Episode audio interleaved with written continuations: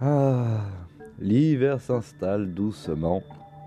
Et alors que Halloween vient de passer, mine de rien, on continue un peu de se faire peur avant de passer encore aux fêtes de fin d'année. Bonsoir à tous, je suis Sloss et bienvenue dans Game Story, le podcast qui parle de l'histoire du jeu vidéo en retraçant l'histoire de plusieurs petites licences ou en abordant différents thèmes. Et dans la continuité du thème que j'avais fait un peu avant Halloween, et j'avoue que ce podcast sort un peu en retard, on va garder un thème que j'avais prévu pour Halloween. Après tout, on n'est que quelques jours après, ça passe encore. Aujourd'hui, préparez-vous à affronter vos pires phobies, car, comme on l'a vu la dernière fois via les interprétations de la mort, les interprétations de la peur dans le jeu vidéo peuvent aussi être euh, plus ou moins perturbantes. Aujourd'hui, c'est un voyage dans les peurs les plus sombres, les plus primaires que nous connaissons, que vous apprêtez à vivre.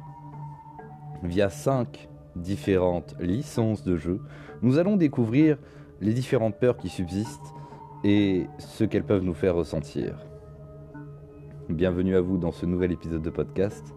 Laissez-vous guider au fur et à mesure par tout ce que je vais vous raconter.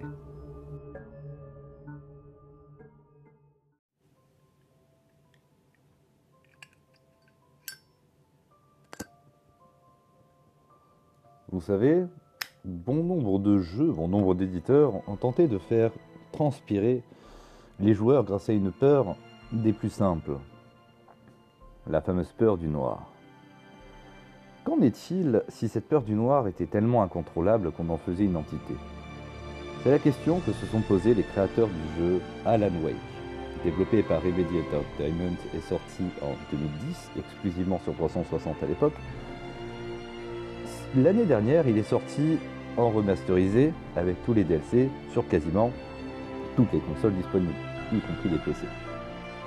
Alors que sa sortie Switch vient d'être annoncée, beaucoup de gens se demandent ce qu'est Alan Wake. Alan Wake, je pense que quand j'y réfléchis, c'est l'une des plus grandes histoires d'amour que j'ai avec le jeu vidéo d'horreur. L'histoire prenante, la narration excellente, les happenings parfaits l'antagoniste. Une chose aussi simple que l'obscurité. L'obscurité qui fait ressurgir les pires choses de chaque être humain.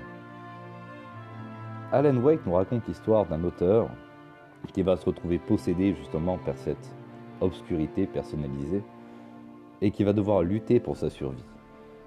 Tout ce qu'il a écrit est devenu réel. Alors qu'il souffrait de la page blanche, alors qu'il avait peur du manque d'inspiration, qu'il avait peur de ne pas retrouver les, succès d'antan qui avaient fait qu'il était devenu un nom dans l'écriture, sa propre créativité va le menacer de sa vie. Perdre le contrôle dans ce jeu est une chose qui arrive, malgré nous. Que nous soyons bien clairs, le scénario, je ne vais pas vous le spoiler. Mais, qu'est-ce qu'il est bien écrit? Quand on prend le contrôle de notre protagoniste après qu'il se soit réveillé, il s'est écoulé deux semaines. Deux semaines dont il n'a aucun souvenir. Et des pages d'un manuscrit qu'il aurait écrit lui prédisent l'avenir au fur et à mesure. Tout tourne autour de cette obscurité, de la lutte de la lumière contre l'ombre. Est-ce qu'Alan arrivera à vaincre l'ombre? Est-ce qu'il saura porter la lumière jusqu'au bout? Vous le saurez en jouant vous-même au jeu, malheureusement, je ne vais pas vous spoiler là-dessus. Mais Dieu que c'est un jeu excellent. Là où par contre il trouve toute vraiment sa subtilité, c'est quand on joue en mode cauchemar. Le jeu est beaucoup plus complet, beaucoup plus dur, beaucoup plus frustrant. On a beaucoup moins de munitions, les lampes ont beaucoup moins de puissance, et il y a moins de checkpoints, on se sent beaucoup moins en sécurité. Dans un jeu où le noir est omniprésent, Alan Wake, malgré tout, nous permet de visiter différents endroits. Et sur vos premières parties, vous prendrez plaisir à vous balader à droite à gauche pour trouver les différents collectibles un peu cachés. Mais en cauchemar, explorer le moindre buisson un peu éloigné de la route vous fera compter n'importe laquelle de vos munitions, vous fera avoir peur de n'importe quel bruit. C'est un jeu où même si vous savez que vous êtes en sécurité dans votre canapé, la peur du noir vous envahit. vous retombez en enfance l'espace d'un instant. Et si un monstre se cachait derrière ce buisson? Et si derrière cette porte, il y avait le croque-mitaine? Bien évidemment, vous ne trouverez pas le croque-mitaine. Juste euh, Rusty, quelqu'un de plutôt dérangé. Ou encore Monsieur Grincement. Pour ceux qui voient ce dont je parle, vous comprendrez à qui je fais référence. Clairement, un jeu qui m'aura marqué grâce à son écriture, et parce que, au moins une fois dans ma vie, j'aurais eu peur du noir, à cause d'un jeu pour une fois. Mais ce n'est qu'une des peurs parmi celles que nous allons retracer au fur et à mesure de ce podcast. Et je dois bien avouer que le prochain jeu dont on va parler me fait froid dans le dos.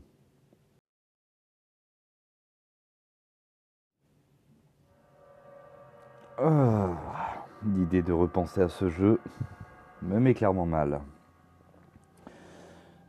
Vous le savez maintenant, au fur et à mesure des Game Story, j'aime repasser à travers différentes licences qui m'ont marqué.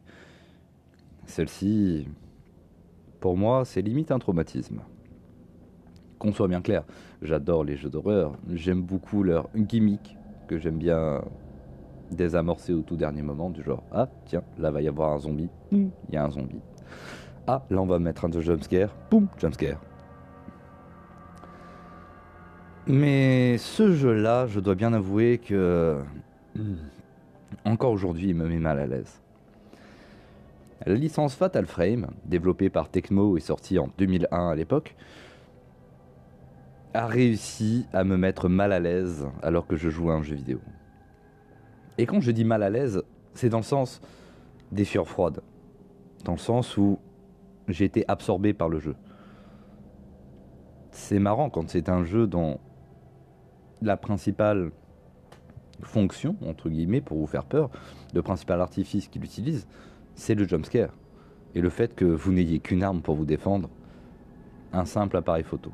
Enfin, simple appareil photo. La caméra obscura est tout sauf un simple appareil photo.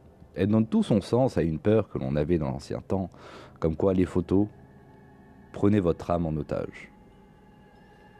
Grâce à cette caméra obscura, on affronte différents esprits vengeurs, en les purgeant via cette caméra. Elle nous permet aussi de voir l'invisible, de voir des choses qui nous sont cachées.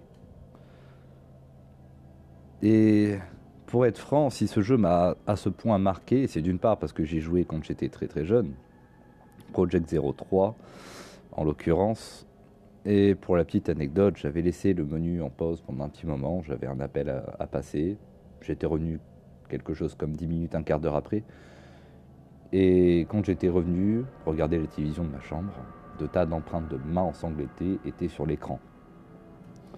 Le jeu, lorsque vous mettez pause trop longtemps, vous fait apparaître, pardon, plein d'empreintes au fur et à mesure. Revenir et voir ça sur une télé, alors qu'on s'est dit qu'en pause on était en sécurité, déjà ça m'avait donné un coup.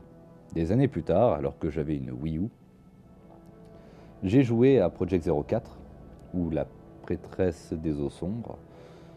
Et c'est le gameplay cette fois-ci qui m'a eu.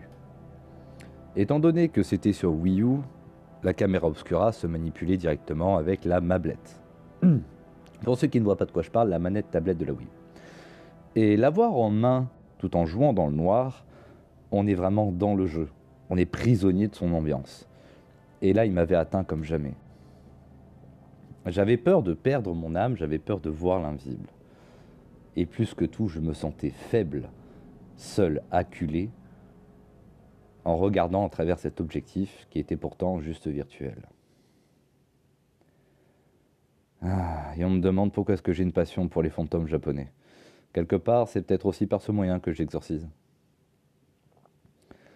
Fatal Frame, du coup, ou Project Zero, c'est une licence qui, pareil, ressort en HD, est ressorti même en HD. Et je vous invite à y jouer, ne serait-ce que pour découvrir un jeu d'horreur très atypique, et d'autre part, pour vous intéresser, pour vous intéresser pardon, à une licence qui a eu au moins l'originalité de mettre euh, le jeu d'horreur sur une nouvelle piste. La piste du vous êtes un humain lambda, vous faites face juste à des fantômes. Les armes à feu ne vous serviront jamais à quoi que ce soit. La seule chose qui vous servira, c'est votre audace de prendre une photo à ce moment-là. Encore aujourd'hui, je dois bien avouer que j'ai toujours peur d'être pris en photo. J'ai horreur de ça.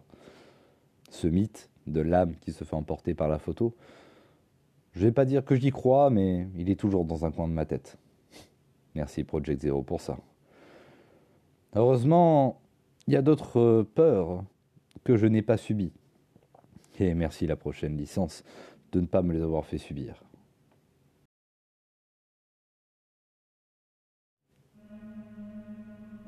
Vous savez, au fur et à mesure de l'écriture de ce podcast, je me demandais quelle peur j'allais pouvoir exploiter pour pouvoir en parler. La peur du deuil, encore une fois, avec Gris Non, ça aurait fait redondant avec le dernier épisode.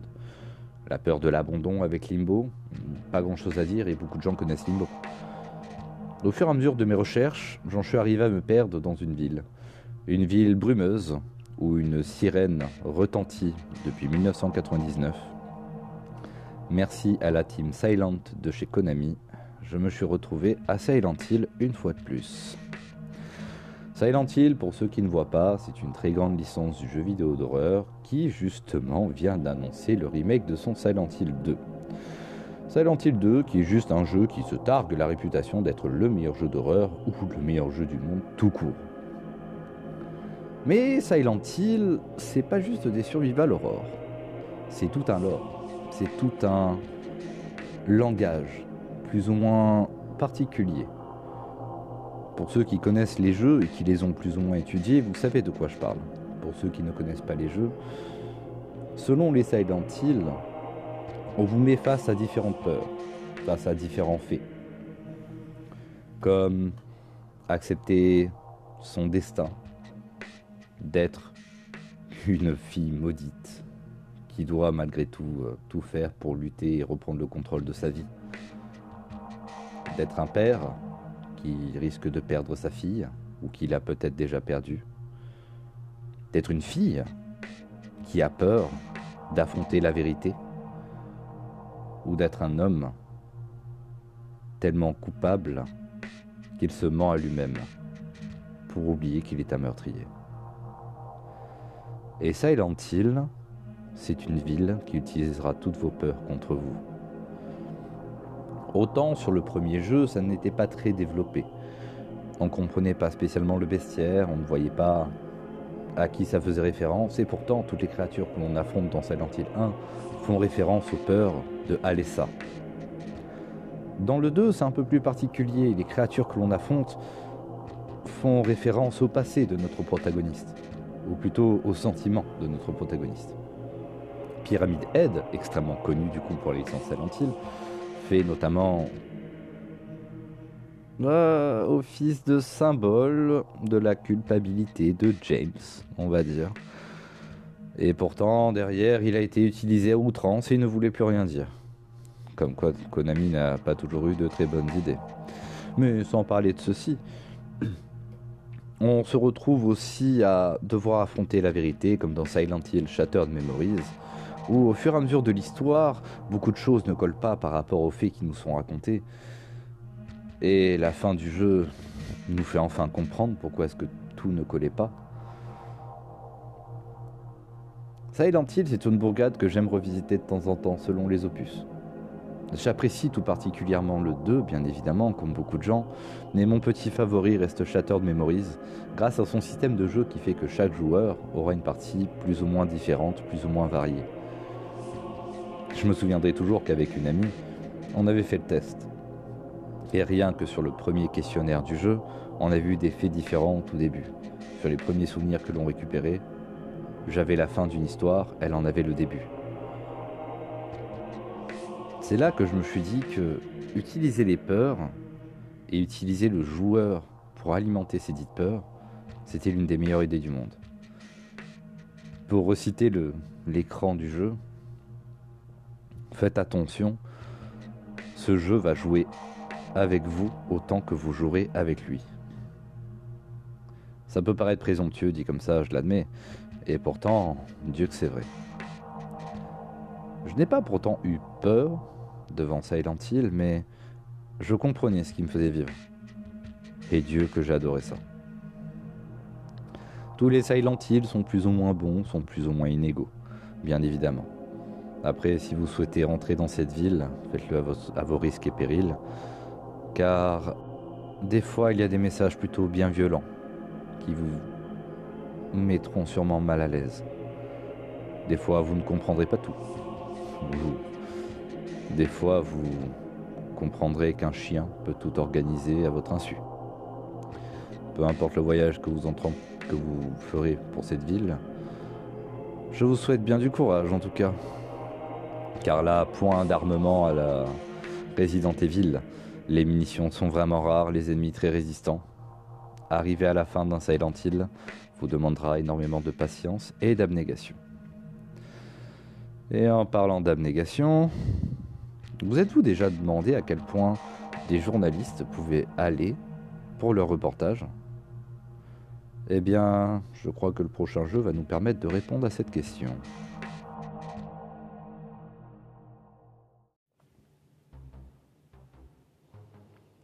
Vous savez, peu de jeux, notamment indépendants, peuvent se targuer d'avoir une bonne réputation. Red Barrel, en 2013, a sorti un jeu qui s'est retrouvé avec une très très bonne réputation immédiatement. Ce jeu vous fera extrêmement peur, des youtubeurs ont pleuré dessus, et le fait d'avoir aucun moyen de défense dans le dit jeu faisait que on était autant essoufflé que notre protagoniste. Bien évidemment, je veux parler de Outlast. Ah, Outlast. Je dois bien avouer que autant le premier m'a surpris, autant le deuxième, ah, il m'avait vachement déçu. Pour ceux qui m'avaient suivi quand j'ai fait un stream à l'époque, Dieu que je me suis plaint que je m'ennuyais. Mais le 1, je ne voulais jamais faire en stream, et je dois bien avouer que c'est tant mieux. Ayant joué à l'époque tout seul dans mon coin, j'ai très souvent pesté contre l'IA du jeu. J'ai très souvent souffert avec mon bon journaliste et j'en ai souvent chié à passer différents passages. Outlast 1 m'a surpris dans le sens où je me disais le scénario va être bateau, il va être tout simple. Non, non, non, non, non, non, ce serait bien trop facile.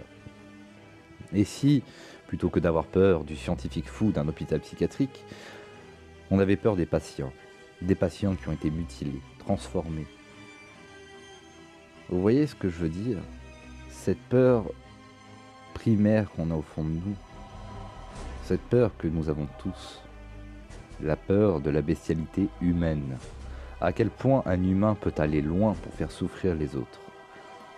Et si tel est le cas, à quel point pouvons-nous nous-mêmes le supporter?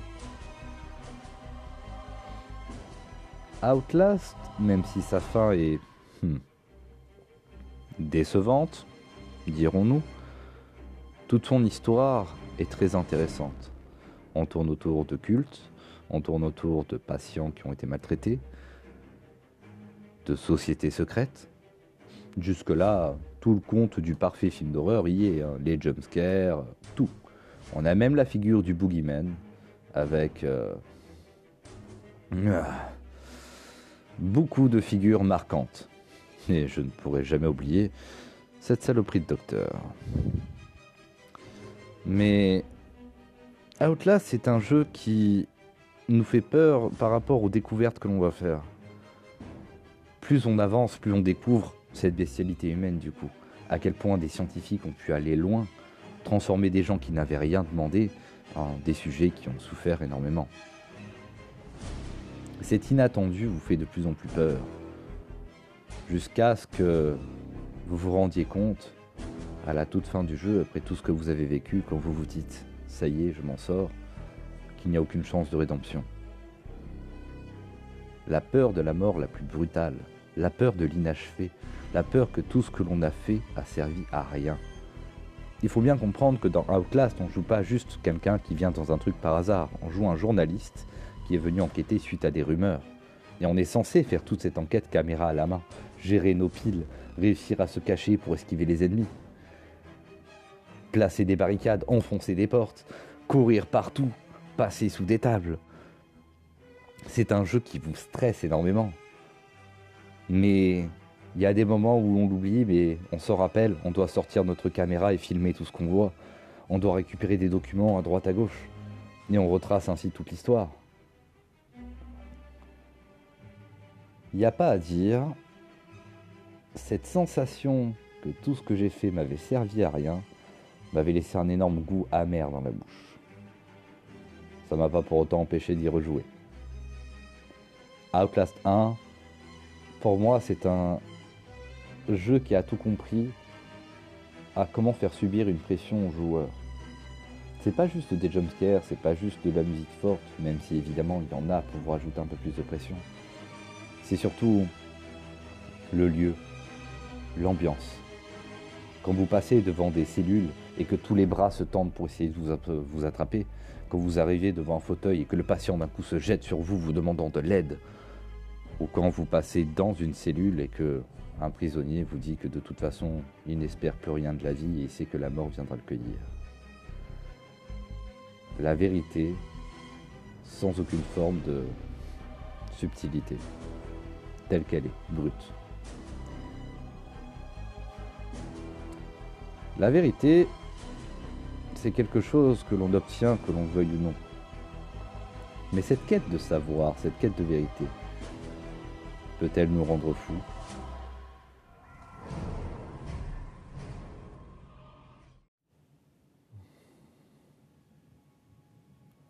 Vous l'aurez compris, au fur et à mesure de ce podcast, on a essentiellement parlé de jeux d'horreur. Je le sais bien, malheureusement, c'est les seuls qui ont su vraiment m'inspirer. Puis, dans les listes que je regardais, un nom m'a frappé. Pour moi, ce n'était pas un jeu d'horreur et quelque part, c'était la première version de ce podcast qui m'avait inspiré. Pour vous dire, je voulais parler de jeux au scénario plus ou moins cryptique, c'est-à-dire cachés à l'intérieur du dit jeu, où il fallait vraiment explorer pour trouver des choses. J'avais plusieurs sujets en tête, mais souvent c'était les mêmes jeux qui revenaient. Tournant en rond et prisonnier du syndrome de la page blanche, quand j'ai vu ce nom, je me suis dit, quelque part, ce serait une bonne manière de boucler la boucle. Sorti en 2015, exclusivement sur PS4, par From Software et Japan Studio, Bloodborne est un jeu que je m'attendais pas à placer dans cette liste. Et pourtant, Bloodborne, quand j'y réfléchis, ça a été une véritable épreuve une épreuve à surmonter. Quelque part, ça nous fait peur aussi. Mais la peur dans Bloodborne, elle est vivante. On peut la toucher, on connaît sa texture. Au fur et à mesure que l'on avance dans le jeu, on comprend que le sang a une place très importante dans cet univers. Les films d'horreur, pour la plupart du temps, sont justement remplis d'hémoglobine. Il n'y a qu'à voir les slashers comme Halloween, Vendredi 13, Les Griffes de la Nuit, ou des films un peu plus violents comme Hostel. Les sauts, on va dire, tout autant remplis de tripes que Bloodborne.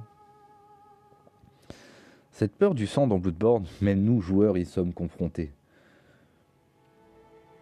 On nous demande même de ramener des gens à cette fameuse église du nouveau sang. Mais on en connaît ses conséquences. Les humains redeviennent des bêtes, plus souvent proches du loup-garou que d'autres choses. Les gens deviennent de plus en plus fous. Cette science du sang était-elle une bonne chose dans cet univers? Ou est-ce que cette science du sang a révélé autre chose que justement l'être humain n'aurait jamais dû savoir? Le savoir dans Bloodborne, parlons-en. C'est une véritable statistique d'ailleurs. Et plus cette statistique est haute, plus certains ennemis vous feront de vrais dégâts, notamment les ennemis qui vous infligent de la folie. Et pour avoir essayé, je vous garantis que quand cette stat de savoir est très très haute, mon Dieu que ma barre de vie avait fondu. Bloodborne, j'ai un affectif avec ce jeu. C'est ce vieil ami que j'ai connu, j'ai passé de très bons moments avec, on s'est souvent embrouillé, et que maintenant, juste je le vois de loin, je le salue. J'ai envie d'aller lui parler, de savoir ce qu'il est devenu. Mais d'un autre côté, je repense à ce que j'ai vécu et je me dis, on va peut-être pas retenter l'expérience. C'est l'un des meilleurs Souls-like pour moi. Et au niveau de sa réalisation, de son gameplay, c'est l'un des plus gentils, on va dire. Là où un Souls, là où un pardon, est très punitif, Bloodborne l'est aussi, mais vous permet de très vite, très très vite, pallier à justement ces erreurs que vous faites. Et via son gameplay, via ce qu'il vous montre, il est aussi très intuitif. Prenez la première séquence du jeu où nous sommes attachés, où on nous verse justement ce nouveau sang. On voit des créatures couvertes de poils qui grimpent sur notre brancard. Et alors qu'on sent que l'on va être dévoré, le feu surgit, brûlant les créatures. C'est tout bête, mais on devine du coup qu'une créature avec des poils craindra le feu. Et pour vérifier que vous avez bien appris la leçon, que vous met le jeu en tant que premier boss, la bête cléricale, une créature couverte de poils. Ah, Yarnam. Je dois bien avouer que être un chasseur dans ce jeu, ça n'a pas été de tout repos. Je m'attendais pas à ce qu'il me fasse vivre certaines émotions. Et pourtant, en parcourant ce jeu, j'ai eu de temps en temps de la peine, de la pitié pour certains ennemis, de la haine pour d'autres. J'avais peur de devenir justement comme ces PNJ que je croisais, une bête au final, qui finissait par agir que par instinct. Ma quête de savoir m'a mené à découvrir la vérité, de sortir de ce rêve et de mettre fin à cette lune de sang. Découvrir la vérité dans Bloodborne, c'est accepter un lourd fardeau, devenir une déité que l'on devait tuer, découvrir que nos prédécesseurs ont fait des erreurs monumentales, essayer de les corriger, devoir dire adieu à des alliés, devoir purger le monde de la présence de certains d'entre eux.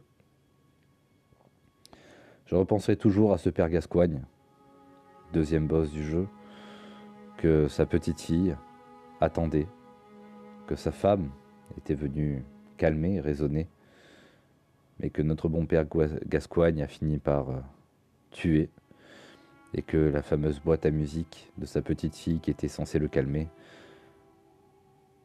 à force de trop l'entendre, l'a transformé en bête devant nous. Et alors que l'on vient tout juste de l'achever, on récupère quelque chose qui est important pour la petite fille, et quand on lui ramène, elle comprend qu'elle est désormais toute seule, dans cette ville en proie à la folie. Garnam est sans pitié avec les âmes pures. Quelque part, c'est ça qui nous fait le plus peur quand on commence ce jeu. Nous sommes purs, nous sommes innocents. Finirons-nous dévorés par le sang? Bien arriverons-nous à le contrôler? Vous ne le saurez que manette en main malheureusement. Je ne vais pas vous mentir, ma première run m'a pris dans les 80 heures. Et pourtant, j'ai fait quasiment tout ce qui était possible de faire dans le jeu. Ça a été très long et très dur, mais Aujourd'hui encore, Bloodborne, c'est un jeu que quand j'y repense, je suis quand même heureux de l'avoir fait une fois dans ma vie. Et d'avoir vaincu cette peur, quitte à perdre mon innocence.